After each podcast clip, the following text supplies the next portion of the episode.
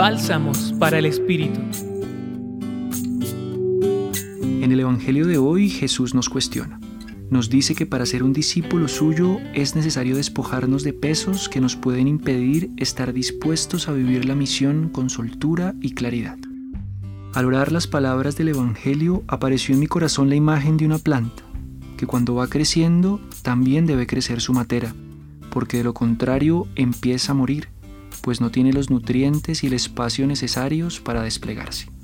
Jesús nos invita a ir más allá, no solo a cambiar de matera, sino a romper las materas que nos limitan y ser sembrados directamente en la tierra, para que de esta manera podamos recorrerla con nuestras raíces y ser alimento con nuestros frutos y dones, aportando a la belleza de ese jardín del amor. Querido oyente, ¿cuáles son las materas que te limitan? ¿Qué te impide romper la materia?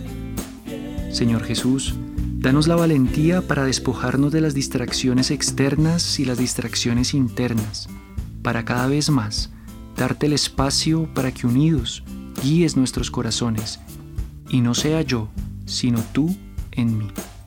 Hoy los acompañó Carlos Felipe Prieto, del Centro Pastoral San Francisco Javier de la Pontificia Universidad Javeriana. Escucha los bálsamos cada día entrando a la página web del Centro Pastoral y a javerianaestereo.com.